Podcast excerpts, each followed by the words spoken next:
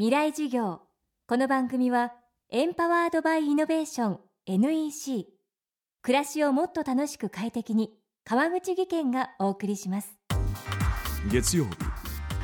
チャプター未来授業。今週の講師は和歌山大学宇宙教育研究所所長秋山博明さん。秋山さんは宇宙開発に携わる人材の育成に取り組んでいます。国際的な協力体制の一方で日本は独自の宇宙技術の開発に力を注いできました。今月4日には国際宇宙ステーションへの物資輸送船コウノトリ4号機を宇宙に。そして来週打ち上げが予定されているのが12年ぶりとなる国産ロケットイプシロンの初号機です。未来事業1時間目。テーマは宇宙に飛び立つ日本の技術。ロケットっていろんなタイプのロケットがあるんですがイプシロンロケットっていうのはまあ固体燃料ロケットと言われるもので液体燃料っていうのは酸化剤と燃えるものが別々にある。例えばあの H2A だと燃えるものとしての水素と酸化剤としての酸素があると。でも固体燃料の場合はそれが一つにまとまって固体の塊になっている。燃やすとその中でどんどん燃えてきますよってものですけどもイプシロンっていうのはその中でも非常に大きなこういう大きな固体燃料を作る技術を持っている国実はあんまりないんですけどもそういう非常に大型のですねロケットになります。あの液体燃料の場合はですね酸化剤と燃焼剤とこの2つをですね直前にまあ充填をして詰めるというようなことをするので結構準備に時間かかるわけですね。で車上でもいろんな作業をしなきゃいけないんですけども固体燃料ロケットっていうのは花火みたいなもんなので持ってって火さえつけばあとは上がると。まああの 本当はそんな単純じゃないんですけどもいろんな調整ありますが基本的には燃料の部分がものすごく楽ちんになっているのでそういう意味であの省力化が可能であるとかあとまあ日本の場合はあまり関係ないんですけども長期間保存できると。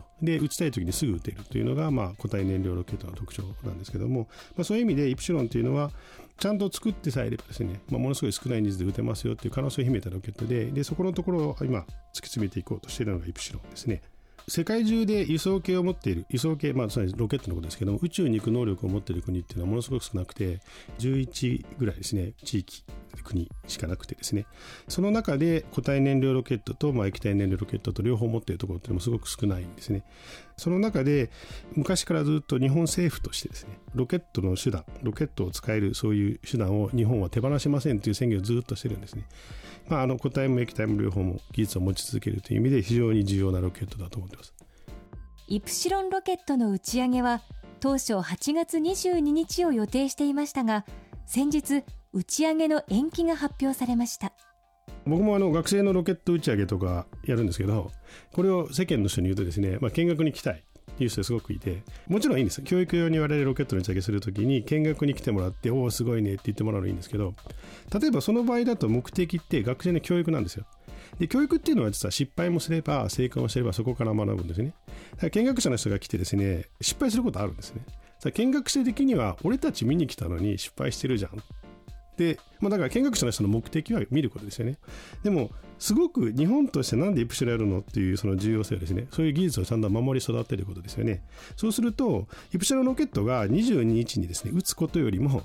日にちずらしてもいいから、ちゃんと上げることって多分すごく重要で、しかも今回、新しい初めてのロケットですよね。で、このロケットを万全を期して打ち上げることの方が多分ものすごく重要で、で、今回もっとずれることは当然あります。ただし、国としてイプシロンをやるというのも決めてるので、絶対上がります。上がりますけど、若干打ち上げ日はずれるかもしれない。だからその時は見学に行くという自分の目的だけじゃなくてですね、なんでこれを上げるのかということを考えてもらって、いや、それよりもまず成功してくださいとぜひ思っていただければというふうに思います。ほらもう落ち込まないプレゼンに落ちたくらいで次もあるってただね頑張りは大事 NEC のビジネス情報サイト「ウィズダムはチェックしてる？トップが語る成功秘話からプレゼン力診断まで絶対肥やしになるから。NEC のビジネス情報サイト「ウィズダムで検索。さあ飲みに行くわよ。NEC 川口技研。こんにちは。新井萌です。地球にも人にも優しい OK 網戸で気持ちのいい夏を送りましょう。萌えは網戸でエコライフ。川口技研の OK 網戸川口技研未来授業この番組はエンパワードバイイノベーション NEC 暮らしをもっと楽しく快適に川口義賢がお送りしました。